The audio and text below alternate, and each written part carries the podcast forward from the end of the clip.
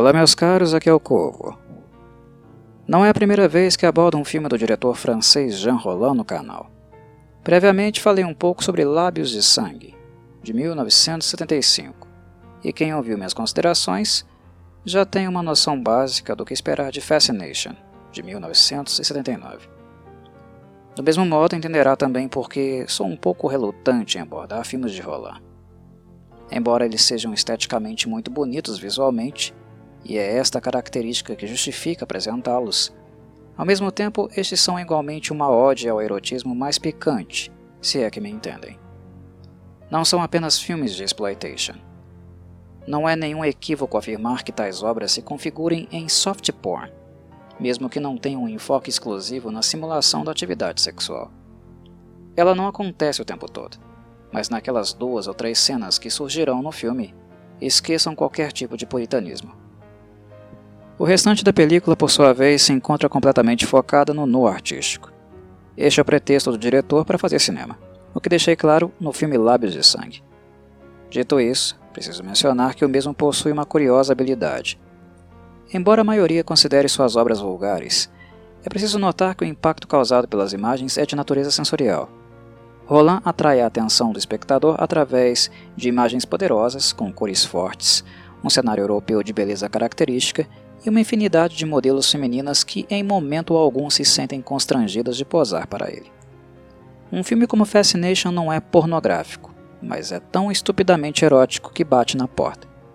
Quando ameaça adentrar, é quando Roland finalmente corta e prossegue para a próxima cena. Ou então, ele não exibiria o filme dentro do cinema tradicional, obviamente. Mas ele força o máximo até o momento onde precisa cortar. Quando menciono que as modelos posam para ele, eu não estou falando em sentido metafórico. É o que efetivamente acontece. Os filmes de Roland são curiosos porque, de certo modo, o diretor transmite a sensação de ser um pintor depravado da Renascença, pintando francesas nuas nos fins de semana e vendendo tais quadros a bom preço para a burguesia.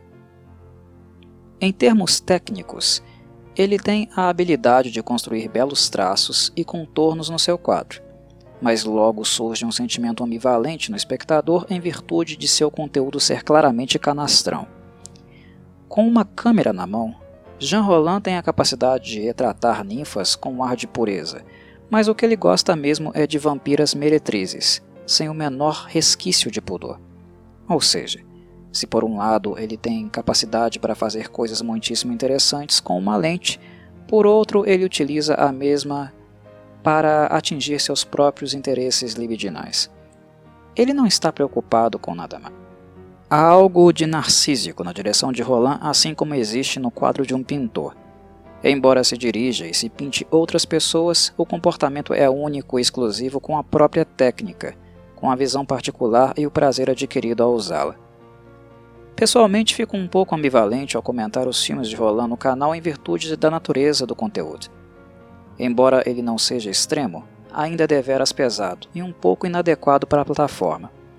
O canal está em concomitância com as políticas do YouTube e não produz o conteúdo para o público mais jovem, embora fale de coisas que sejam do seu interesse. A diferença está no tom que eu utilizo, no teor da narrativa. O problema é que isso não impede a molecada de consultar o material na verdade, o proibido é o que realmente desperta nos jovens algum tipo de fascínio, ironia com o título do filme à parte. E isto me coloca num dilema ético sobre mencionar os filmes de Roland ou não, ou até um filme extremamente mais pesado e ultrajante, como Calígula de Gore Vidal, por exemplo. Estes filmes possuem relevância histórica, mas é muito complicado abordá-los no YouTube. Tento fazer isso com um nível de sensatez adequado. Feitas tais considerações, preciso mencionar que, em um acervo de filmes sobre obras vampirescas, como estou montando, é praticamente impossível não introduzir as três obras vampirescas centrais do diretor francês. A já comentada Lábios de Sangue, esta em questão, Fascination, e também Hacking for a Vampire, de 1971. São filmes que possuem exacerbação visual em detrimento da narrativa, cenário gótico muito bem retratado, letargia constante e uma trilha sonora que amplifica tal sensação. E é claro, erotismo incontido. Nestes filmes, são estas características que caminham juntas, em coexistência, numa região limítrofe entre o cinema tradicional e o cinema explícito. Roland já fez coisas em ambos os mundos, mas estes três filmes, em especial, não fazem parte de nenhum dos dois efetivamente. Eles estão literalmente na borda. Eles são uma vampira seminua, de camisola colorida semi-transparente, caminhando sobre uma corda e pendendo ora para um lado, ora para o outro, mas sem efetivamente cair. Esta é a melhor metáfora que eu posso pensar no momento para me referir a estes filmes. Sendo assim, eles serão os únicos filmes de Roland que eu mencionarei no Cinecorvo. Porque da mesma forma que eu não posso deixar de falar de obras clássicas da Hammer Film Productions, das memoráveis atuações de Christopher Lee e Peter Cushing, eu também preciso dar atenção aos filmes franceses setentistas. Embora Hammer simbolize o que há de mais refinado nos clássicos vampirescos, enquanto os filmes de Roland simbolizem o que há de mais depravado, ambos os estilos possuem relevância não apenas histórica, mas estética para o vampirismo. Não há nada parecido com eles, e os filmes posteriores que tentaram se aproximar deste tipo de cinema defunto e sepultado no passado não conseguiram fazê-lo com o mesmo impacto. No caso de Fascination, o impacto visual é muito marcante, mesmo que seja apenas isso que ele tem a oferecer. Filmado a maior parte do tempo em um belo chateau sobre as águas de um rio, em uma região fria e enevoada da França, o cenário é poderoso o suficiente para prender a atenção. Atenção que logo é amplificada pela retratação erótica das modelos. Não é sempre no cinema que vemos uma vampira coberta parcialmente com um manto negro, com suas curvas à mostra e portando uma foice, simbolizando a imagem antropomórfica da morte no corpo de uma fêmea fatal. Uma pessoa pode ver mulheres nuas em qualquer lugar da internet, mesmo sem querer.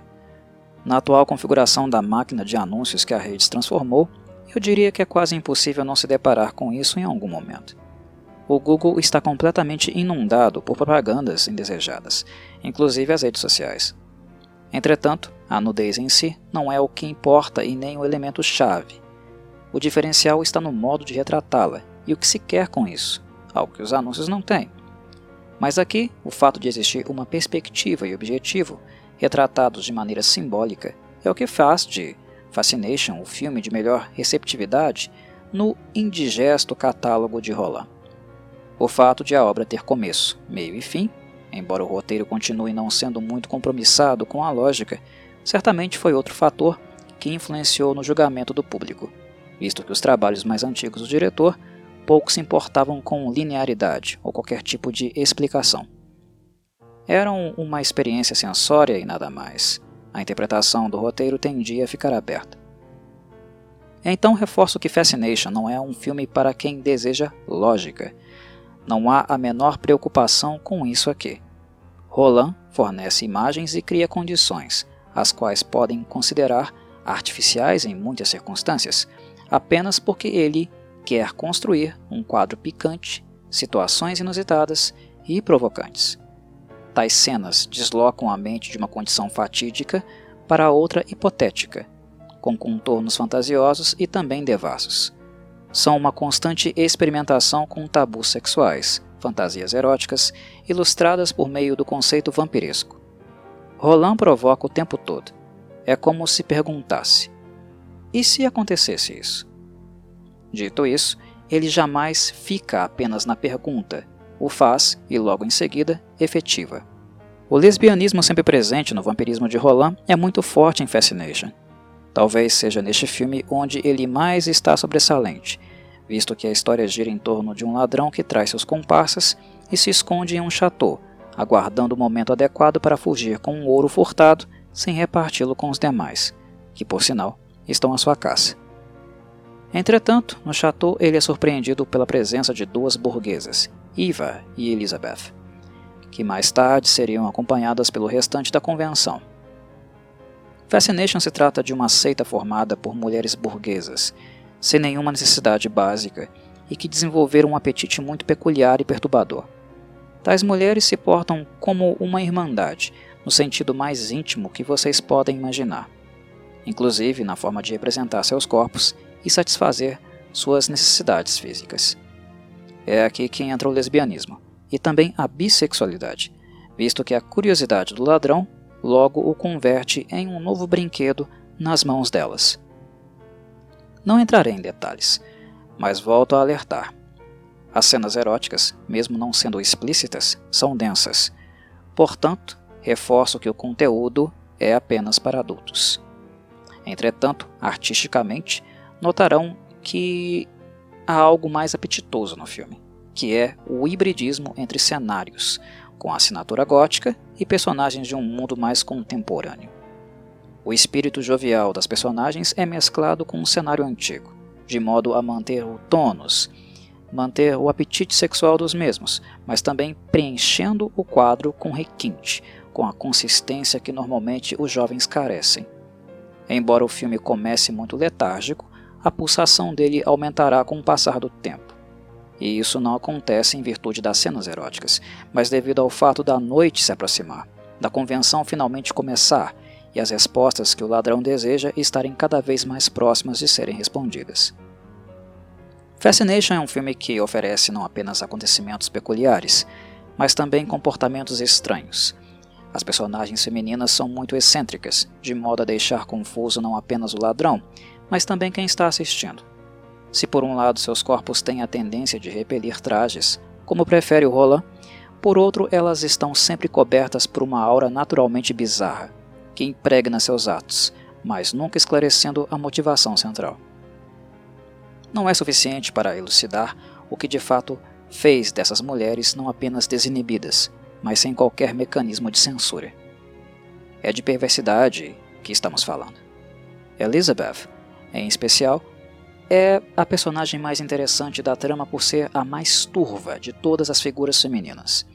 Ela possui um traço histérico muito forte e não funciona como uma unidade indivisível, como as demais aparentam ser. Elizabeth representa um ponto inconveniente não apenas para a trama, mas para as próprias pretensões de um filme de Roland. Ela não é simplesmente uma de suas raparigas. Possui algo mais, um misto de fascínio e perturbação perpassa sua psique, que é misteriosa a ponto das próprias irmãs da convenção não terem tanta noção do que ela realmente é. Seu comportamento é enigmático até para elas. Elizabeth é diferente das demais, que aparentam estar completamente adaptadas ao estilo de vida obscuro que decidiram ter. Creio não ser exagero dizer que ela talvez seja a personagem mais excêntrica, misteriosa e perigosa da filmografia de Roland mas direi apenas isso. Aos fãs vampirescos, estejam cientes de que não encontrarão um filme sobrenatural com Fascination. O que é representado aqui, perversamente, é um vampirismo real, mais perturbador de se imaginar. Seja mito ou ficção, o que há de comum na história da condessa sangrenta Bathory e de Vlad Tepes, o empalador. Sim, o fato de que protagonizaram atos vampirescos que realmente podem acontecer na vida real são coisas factíveis. O roteiro de Fascination escolhe ir pelo mesmo caminho, a partir do momento que burguesas do início do século XX adotam um procedimento controverso, consumindo sangue de boi para combater a anemia. Este tratamento, em pouco tempo, se torna um costume entre elas e desenvolve outras curiosidades e apetites peculiares. Mas isto é informação mais do que suficiente para a postagem. A todos um forte abraço e saudações, Corvides.